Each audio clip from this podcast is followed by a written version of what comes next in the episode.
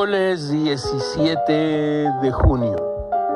Una nota de la redacción de Animal Político informa que el presidente Andrés Manuel López Obrador dijo que se enteró de la existencia del Consejo Nacional para Prevenir la Discriminación, CONAPRED, después de que se desató una polémica por la invitación de youtuber Chumel Torres a un foro sobre discriminación y racismo. Ahora que hubo una polémica por un comentarista de redes sociales que fue invitado para un debate, me enteré, dice el presidente, de que existe. ¿Cómo se llama? Conapred. Es que un día voy a poner aquí cuántos organismos crearon para todo. Y fue cuando más robaron.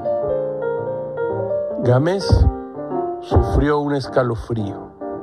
El presidente dijo que se enteró de la existencia del CONAPRED por la polémica invitación de Chumel Torres.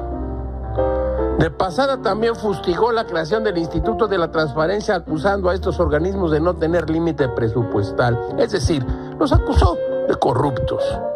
Todo, todo es muy raro, caracho.